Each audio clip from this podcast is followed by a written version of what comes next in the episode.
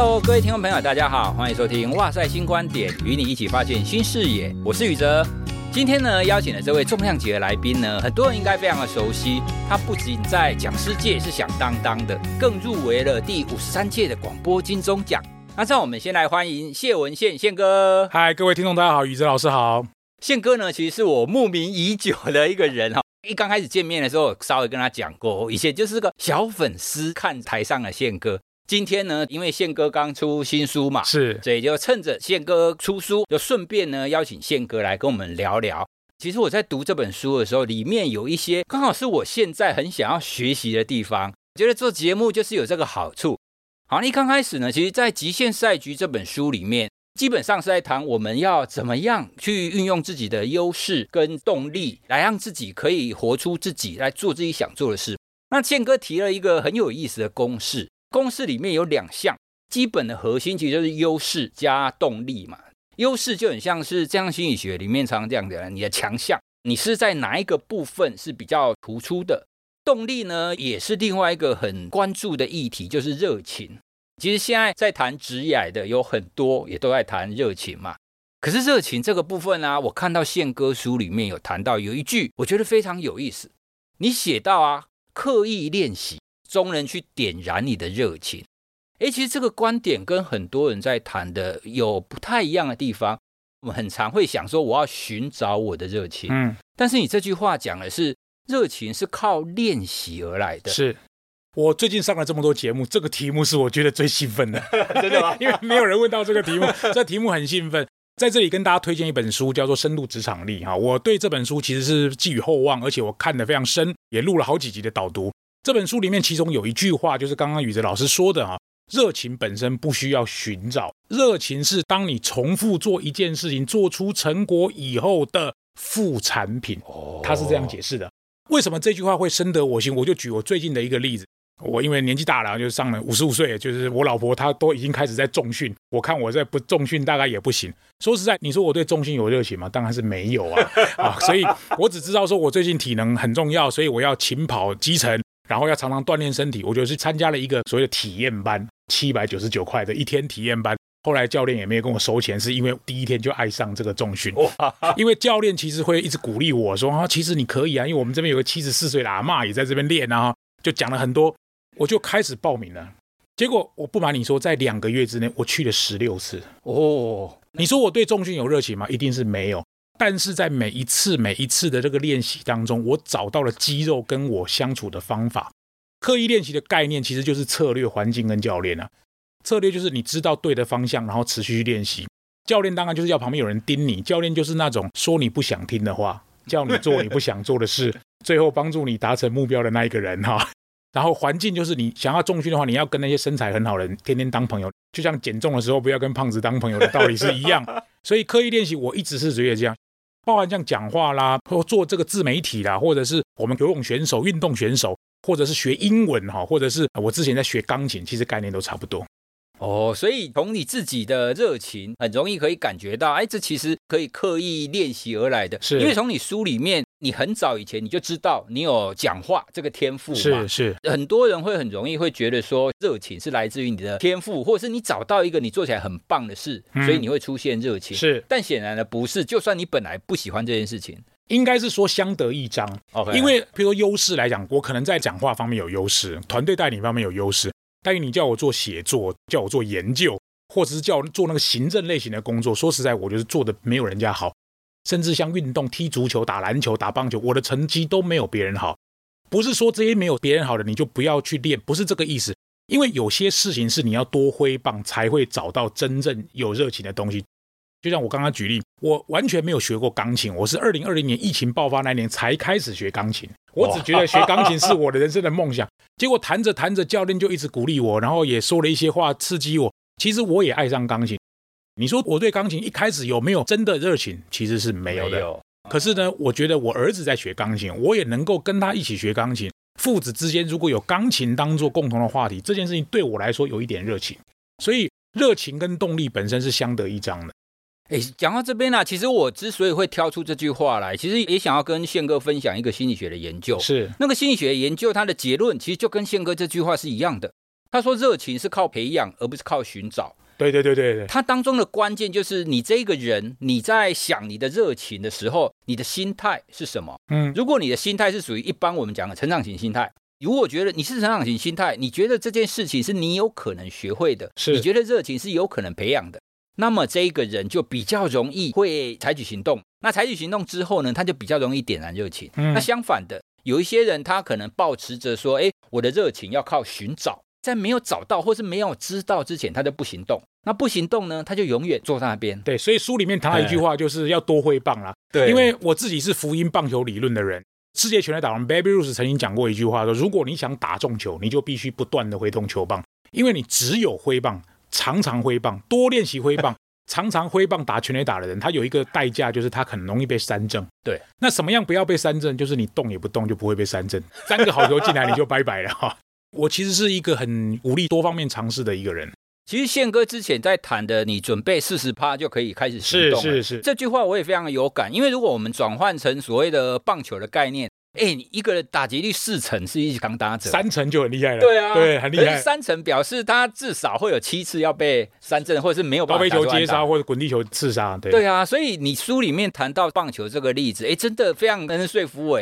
我们也是从小看棒球长大的，是，对，所以你可以理解，对啊，三成就已经是强打者了。那你为什么一定要等到你可以百分之百打出安打，你才要行动？而且我觉得世界上没有这种百分之百准备的事，如果有这种事情，也不会轮到我头上了啦。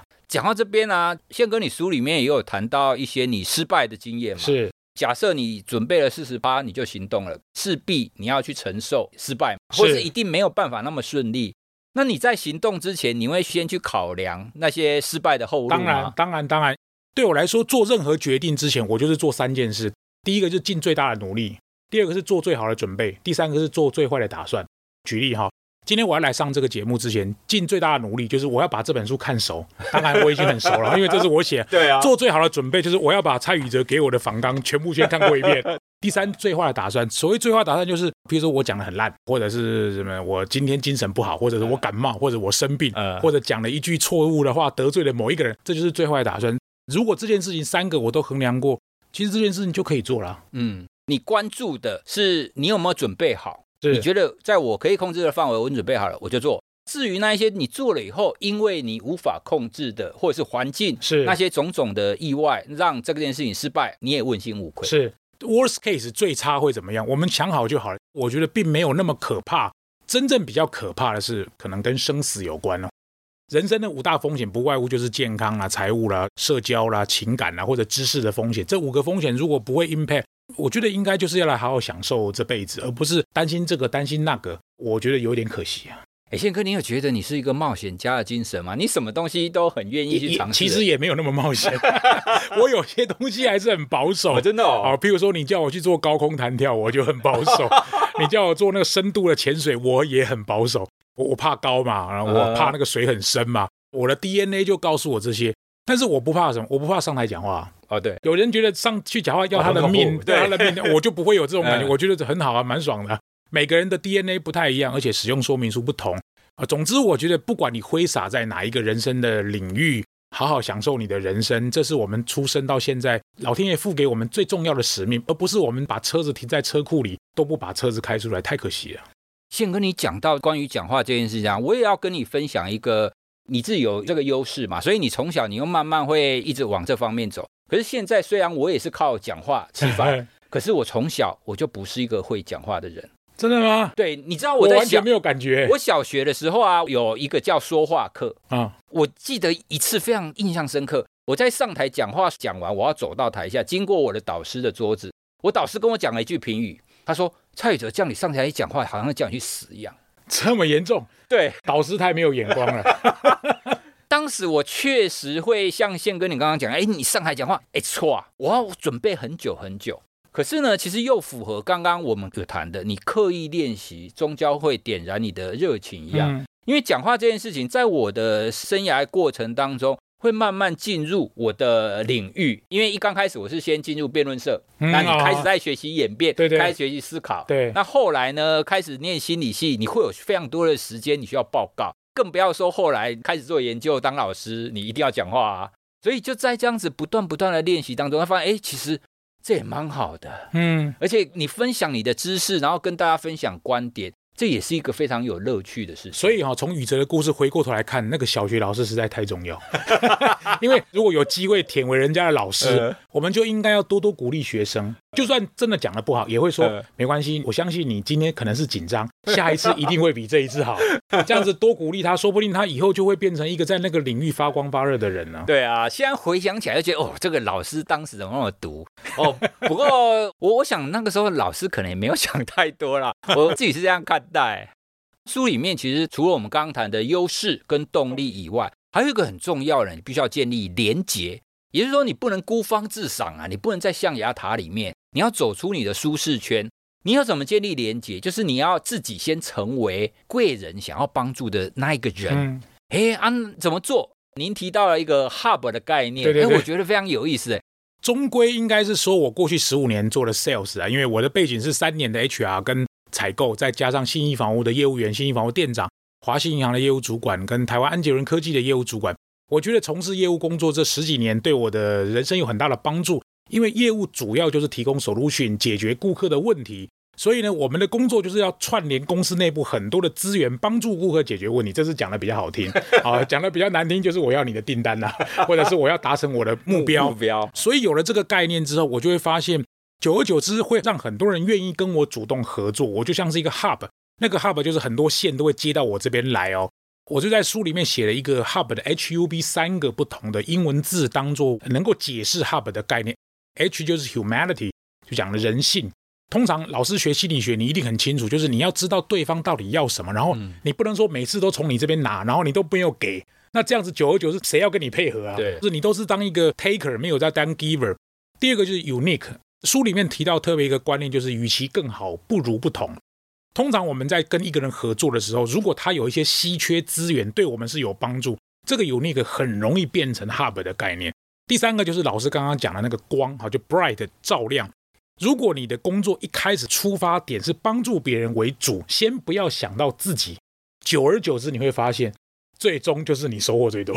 对，哎，可是你刚刚谈到有一个很重要的，就是 unique 这个部分嘛。嗯可是这个部分，现在我们会看到有很多人的工作又很容易会类似嘛。比方说以前在大学教授啊，你教书我也教书啊，啊，我们不是都一样？像现在偶尔也会去企业上课，是你在谈睡眠、谈心理学，你谈睡眠，我也谈睡眠啊。嗯，哎，所以很容易会遇到那种哎，好像专长，然后你工作的内容是都类似。这种情况，您是怎么去看待？去找到自己的独特性？这个是我如果这个问题，我会分三个方向来回答。如果与其更好，不如不同，还没办法解决听众的问题，我会说人多的地方不要去。啊，什么意思呢？就是当你看到一窝蜂有一群人往那个地方走的时候，这条路就不能走了。好，比如说现在大家都在开线上课嘛，对不对？对，我就不开了，因为我从一五年就开始开了。现在疫情结束之后，我反而很珍惜实体见面的机会。好，不知道我就是特别喜欢这种感觉。跟着趋势走当然没有错，但是不见得你能讨得到便宜。这是我想要讲的第一个。第二个就是现在的社会是细分垄断的社会，举凡好像心理学好了，我猜心理学可能也还有很多门派，嗯，因为这些门派的不同，每一个老师也有不同的专长，因为不同的专长也有不同的授课方法，因为不同的授课方法也有不同的切入点，因为有不同的切入点也有个人的 personality，他所讲出来的东西可能在现场的感受就会完全不一样。以我来说，我非常清楚我自己的专长，我不要去拼我的弱点，我就拼我的强项。第三个，我想跟大家分享的是，我的人生哲学就是三分之一的人喜欢你，三分之一的人讨厌你，三分之一的人随便你。所以我不会去想讨好所有人，因为当我的念头是想要讨好所有人，我现在做的决策一定会失败。所以不瞒老师说，其实有时候我讲话也是蛮犀利、蛮麻辣。所以有些企业内部的学生听到这个老师讲话这么麻辣、这么犀利，有些人就在意见调查表会勾一分、两分。真的哦？哎，有哦。可是只要发现大部分人都勾五分，其实这个案子还是过关，就还好。对，所以我不会去想要让全部人都给我勾五分，或者是平均给我勾四分。当我在做一件事情，或者是做一个决策，或者讲一段论述的时候，我其实是希望挑起那些听众的欲望，讲出他们心里真正的话。我宪哥刚刚讲的第一点就是人多的地方不要去。在我自己的经验也有所感呢，因为一刚开始哇塞心理学，我们是先做粉砖，嗯，然后呢，我们其实是现在讲心理科学的东西，二零一五年的时候，那个时候大部分心理学相关的，他们都会讲比较疗愈性质的，很多。那在讲关系，在讲爱情。嗯。可是当时我们做这个，我们就完全不讲这个，我们讲理性，我们讲研究，科学研究怎么去探讨，比如说人为什么会行善，为什么会行恶，比较科学的部分。那后来啊，就是有一个朋友他问我说：“哎，人家会红的都是这么做啊，那你为什么偏偏要做这件事呢？这个没人看啊。”我当时的想法其实跟宪哥刚刚讲的有点像啊，那个已经那么多人做了啊，那个不是我的专长啊，我的专长是这个啊，所以我当然要做这个，而且我觉得一定有跟我一样的人，嗯，因为我觉得科学的东西好有趣，所以我才会想要从这个角度去出发。后来虽然没有办法像那一些那种疗愈性质的爱情那那么大，但是呢，我们确实也有非常多的听众跟粉丝会给我们回馈。你知道我怎么观察这件事？我们在职场里面常常跟企业中高阶主管讲说，不要用现象解释现象，嗯，请你用理论来解释现象。什么意思呢？所谓讲关系的心理学，不是说不好，他们可能是因为擅长用文字来堆砌一些东西，或者用故事来堆砌一些东西，那些东西可能很容易打中人心，没有错。但是因为他已经红了，你就会想说，所有人都要用那个方法来红，那不可能。因为我们如果能够用心理学的理论来解释现象，这个是我们知识分子应该要做的。而且愿意用科学或者是相对比较理性的态度来面对人性这种比较难测的东西，我觉得这个是有市场的。这个其实也是我一刚开始在学习心理学的出发点啊。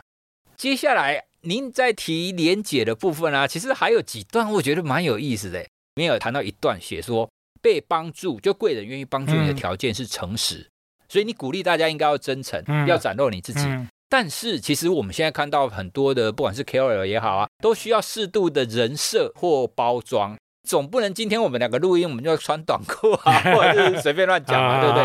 那所谓的诚实，它当中的平衡点，或是它的关键到底是什么呢？因为关键是连接嘛，目标是连接。为什么诚实很重要？就是跟你合作的人就不用花太多心思去打量，说这个人讲的是真还是假的。哦，这样是今天啊 gay。如果说我给你的东西都是特别的好，或者是特别经过包装，就像我就直接跟人家说，待会我们签名不署名不提字。举一个例子，后面一定会讲说，哇塞妈，这老师超屌的，这我好不容易买了你的书，什么不署名不提字，别的老师都署名都提字，为什么你不署名不提？我就请工作人员直接说，因为直接说免得待会来的时候困扰，因为我下礼拜 我下礼个班。万一蔡宇哲写成哲又写错，宇又写错，假设这样，哦，哦对，我，人家就拍谁？嗯，所以我就干脆直接说，因为直接说反而你就知道怎么样跟我应对。对。然后我的朋友就不用猜我，宪哥今天是这样做，那他就是真的这样做，他不会经过包装。当然我会有优点，优点就是跟我合作的人不用猜，他绝对不会玩阴的。坏处就是我可能会损失一些机会。还是那一句老话，三分之一人喜欢你，三分之一人讨厌你，嗯、三分之一人随便。我是这个逻辑在判断的。我觉得你这个想法，对照我自己的经验来讲，其实更像是，只要你跟他建立连接之后，你跟这一个人之间的关系，或者是你们最主要的这些互动，你都要用最真诚、最诚实的方法。比较不要用那一种很委婉的方式。我我我我好像在前几天的报道，好像有看到有一些，不知道是日本人还是外国人，他们说非常不习惯台湾的文化，因为台湾人讲话很温良恭俭让，对，很曲折。啊，所以他们就不太懂说，你说谢谢我，到底是真的谢谢我，还是只是客气？我觉得诚实跟所谓的太过于直球对决，中间还是有一条线。对，好，比如说我直话直说，说今天你真的是。很难看，你今天讲这个话真的不对，那就会得罪人呢。嗯，可是转个弯来讲，其实是还有方法，我也不需要这样子直球对决。我的意思是说，哦，诚实跟你要完全展露自己的个性，或者是完全做自己，那个中间其实是还有一条线。嗯，我们知道什么话能讲，什么话不能讲。那我们先把底线跟各位说，像以前我们带 sales 的时候，就会跟他讲，如果你做出的举动是违反公司利益的，公司会直接把你开除，这个没有第二条路可以走。嗯，这个你只要说到就要做到。哦，就像这种东西啊，如果中间一旦会有那些灰色地带，其实反而管理者会很难处理。哎，那这样让我突然很想要即席考你一个问题。好，宪哥，假设你去吃寿司，那个醋饭很难吃，老板在旁边啊，你要怎么跟他讲？我不是那种，我不是那种会跟对方翻脸的人，我就是饭不吃或者吃一点点结账走人。我也不会是在脸书上或者 Google 评论给很低的人。我的想法有几个啦。第一个，经营者本身他也很难满足所有的消费者，因为一个醋饭好不好吃，也不是我单一说好吃或单一说不好吃。这第一个，第二个，Google 评论我本身也只是相信一半，我也不会完全相信。而且我觉得，如果他有三百个 Google 评论全部都是五分，这一定有造假的可能。那应该是送美食的，对，一定是叫你啥打卡，那个是这样。第三个，我尽量在这方面是不要得罪人。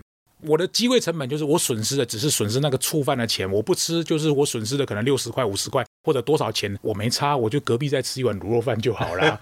除非他来问我.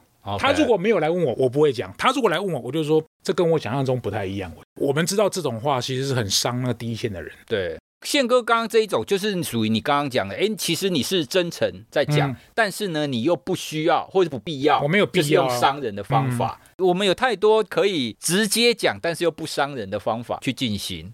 另外呢，在连接这个部分啊，我们在正向心理学里面其实也很常谈到助人。如果你可以多多帮助别人，那最后我们会形成一个共好。是，可是啊，有的时候我在演讲或者在讲工作坊的时候啊，有一些人会有的议题是，我自己都自顾不暇了，嗯，我没有那个余裕去助人啊。那你又要我要先助人，我才能够更好。那我要怎么样去助人？我每天工作填肚子都没办法。嗯，这个我会建议读者有这种想法，就去看另外一本书，叫《第二座山》，大卫布鲁克斯所写的，也是天下文化发行。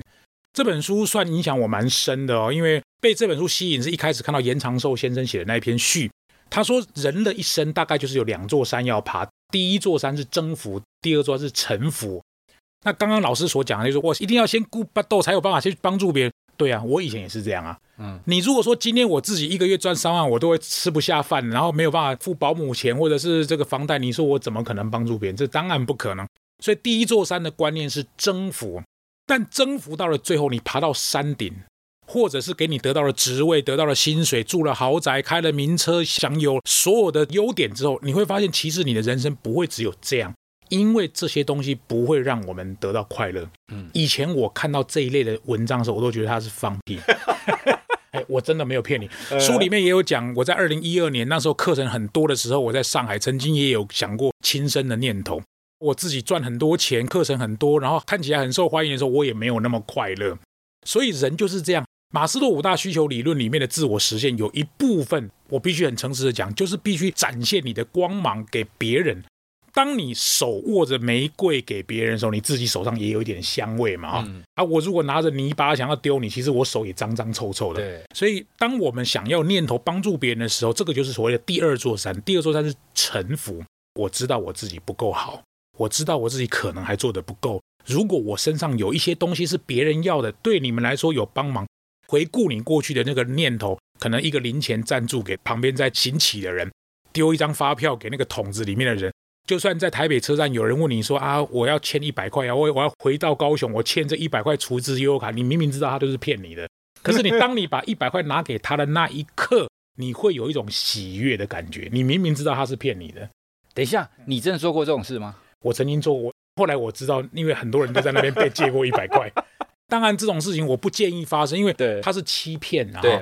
但是，当你自己掏一百块给他的时候，你的念头是啊，我可以帮助那个阿嬷回到高雄，类似这样。你根本不知道一百块怎么可能回高雄啦。对。他其实是跟很多人借一百块。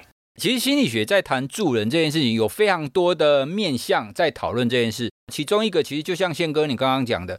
你做这件事情，重点不是你给了这个钱的多跟少，而且重点也不是这一个人到底有多可怜，嗯，而是当你做了以后，你就会自己从内心会形成一种喜悦感，而这个喜悦感，它其实是会影响你这一阵子。那比如说，你今天你可能因为早上有扶一个老太太过马路，对对对，哦，所以你今天类似，哎，我所以我跟他心情较好，哎，啊，所以我今天去演讲去干嘛？哎，我我今天表表现的非常好，嗯，对，就会进入一种这样心理学讲的一种正向的漩涡。你先做一件好事，你心情变好，你心情变好，接下来你就会比较开朗，比较热情，你接下来工作就会比较顺利。那你工作比较顺利，你又会回过头来，你会更愿意去帮助别人。完全同意。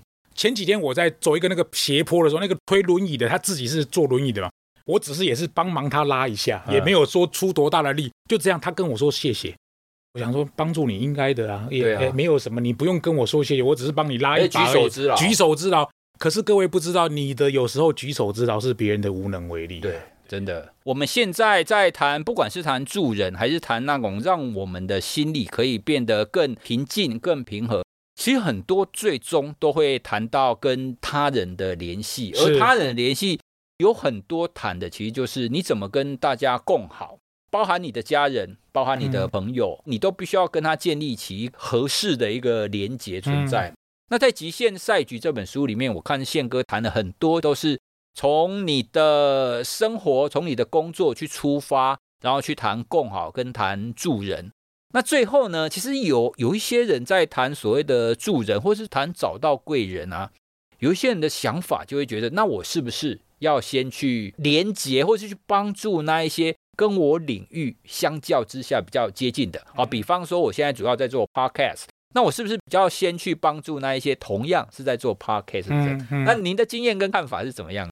我去年出版这本书的那一天是十二月二十三号，就是二零二三年，我就是邀请了二十四个我的朋友来帮我站台，不是要来讲我的书，我是要让他们来讲他们的人生的极限赛局。好，我完全没有谈到我的书。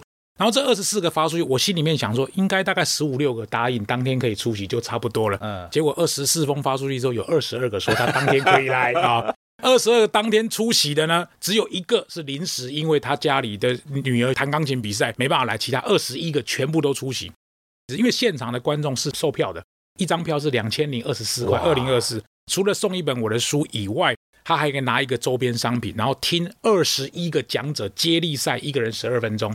我举这个例子告诉大家的意思是说，我其实只是想要有一个平台，大家在我生日那一天一起来欢度。你们也不用送礼物给我，也不要送蛋糕给我，只是当天是我的新书发表会。我找了我的二十一个朋友，每一个人来讲他，不要讲我。我跟他们讲，你千万不要给我歌功颂德，你就讲你的极限人生的故事。讲完接力接力，讲完之后呢，你会发现讲者他得到了什么？讲者得到了曝光的机会，讲者得到了圈粉的机会。讲者得到了他跟我的连接，嗯，观众得到了什么？观众得到的是二十一个讲者不可能在同一时间出现，只有在宪哥五十五岁生日那天，他们才会一起出现。然后他在一天里面花一个相对便宜的价格，可以有一个很好的场地，有便当、有书，还有礼物，然后他可以享受这一天的旅程。那我得到什么？我得到的就是这二十一个讲者满意，这两百多个观众满意，其实我就很满意，因为这是我人生当中很难忘的一个五十五岁生日。回到宇哲老师的问题，如果你做这件事，你有任何的考量，你只要想一件事，就是我呢做一件事，如果对 A 有利，对 B 也有利啊，不小心我会沾到一点光，那这件事就可以做。Oh, 我的逻辑是这样，很简单。所以跟那一个人的领域是什么，其实没有关系的。我我那二十一个讲者有分类，有体育类的，OK，有执行长，就他们是经营企业的执行长类的，体育类的，还有什么 KOL 类的哈，还有网红类的哈，就类似像这样。宇哲老师有兴趣知道，我讲几个，像飞花落院的老板魏信仪来了，然后让我喜欢看棒球啊，曾文成曾公啊，他台湾非常知名的这个棒球的评论员，然后我的搭档台湾运动好事协会的秘书长执行长刘伯钧，还有我的搭档刘幼彤，还有我在做电影的时候的好朋友王师，我在教育圈领域的几个好朋友，像王永福福哥、叶秉成叶老师、周振宇周老师等等啊，其实大家就是一个连结。哦，所以你就是在实践一个我们所谓的共好的概念。对，反正这件事情你也不要想太多啊，大家都好，嗯、这件事情就非常值得做。对，我们在做利他的事情的时候，不可以去想我要对自己好，因为当你有对自己好的念头，它就不是一个完整的利他。我觉得你最后这个提醒其实蛮棒的，因为很多人在谈利他或者是谈助人的时候，其实很容易会联想到这对我到底有没有好处。可是实际上，从您刚刚讲的那个例子啊，其实关键就是。你整个这一群，就每一个连结，大家都可以稍微提升一点点。嗯，我觉得这个就是非常值得做的一件事。好，那今天呢，其实非常谢谢宪哥可以来跟我们聊这么多关于极限赛局里面。最后呢，我也想要回馈宪哥，我看完你整本书啊，我自己觉得有一个特质你在里面展现出来，但其实你好像没有很深刻的提到那个特质，其实就是感恩。嗯，哎，其实你在很多的地方，你都会去记得说，哎，以前年轻的时候，曾经有哪一个主管对谁谁对我好，也还有一路上帮助你的人，你通通记得。像刚刚你在讲那些朋友，你可以很快的念出，哎，这些人都是跟我有连结的人。嗯、在正向心理学里面，我们很常谈，一个人如果有感恩的特质的话，他就会相对容易去跟其他外面的那一些人建立连结。你如果有机会去做一下我们那个强项的测验，心理学测验，对，搞不好感恩这个特质会在很前面哦。因为我刚刚讲的这个，其实正向心理学里面有一个二十四个强项，这是二十四个强项当中包含感恩啊，包含正义感啊，包含自律啊等等的，有非常非常的多。那你测完以后，你会知道你这一个人相对相对比较强势、比较优势的是哪几个强项。如果你很常用，那这个强项就会被放大。对，那一定要赶快来测一下。今天呢，就是非常谢谢宪哥来跟我们聊一下关于极限赛局这本书呢。其实我在哇塞读心书我的另外一个节目哈，就是由我来说书的节目，我也会有一集来讲宪哥的这本书。那我挑的那个章节，其实我们刚刚稍微有聊到了，就是在谈行动哦哦，就是你不要想说我一定要怎么样怎么样，我要做好完全准备就行动。嗯、其实很多在心理学里面包含机会，包含你要怎么样去达成你的目标。都跟先行动是有关系的。是是是，我我非常喜欢这个观念。跟宇哲老师分享，我去年带了一团去泰国沙美岛去参加李树全老师，你你知道李树全吗？那个是我们小时候的偶像，哎，蚱蜢。对，我去参加他的活动，然后他的名字叫《想象五年后的你》。他跟我们讲了一个故事，我想利用最后跟大家分享一下。他说他原来是在 NASA 做工程师，嗯，他都是负责做那个太空梭啊，有没有什么一大堆的维修。那他其实，在做工程师的时候也赚很多钱，也可以符合他的专长。但是他问他自己很多次，他想要一辈子在这边当工程师吗？他其实自己心里面真正的渴望是要当歌手，他对音乐有天赋，所以他决定放下 NASA 的工作。有一次，他从德州休斯顿开车到洛杉矶，然后那个路是很远很长，美国的那个洲际公路就很黑很暗，他就开了那部车，车子里面就放了一首歌，这个歌是乡村歌曲老歌，叫《I Got a Name》，讲的是我得到我自己的名字。那他就一直听这个歌，就一直哭，一直哭，一直哭，哭到了洛杉矶。他开始决定走向音乐道路，后来才有民国七十几年回到台湾发行的歌叫《回》，每次都想呼喊你的名字。他他讲了一句很重要的话，就是当你不知道自己要干嘛的时候啊，车子不要停在车库里，把车子开出来。车子开着开着开着，路就出现，你就会发现，你不用做好万全准备，车子开出去就会有路了。对对，那好，所以今天呢，宪哥跟我们谈了很多，不管是他的经历也好，或者是像刚刚李树全的这个经历，其实很多我们都可以从别人，或者是你也可以从心理学一些发现，我们都可以验证这一些，真真的是可以对我们有帮助的。也非常推荐，你觉得现在生活有一点困顿，你想要找一些突破点，非常推荐大家可以去阅读宪哥的这一本《极限赛局》，也推荐大家到哇塞读心书听我导读《极限赛局》这本书哦，连接我也会放在资讯栏里。好，那我们就聊到这里，谢谢大家，拜拜。谢谢宇哲，谢谢大家，拜拜，拜拜。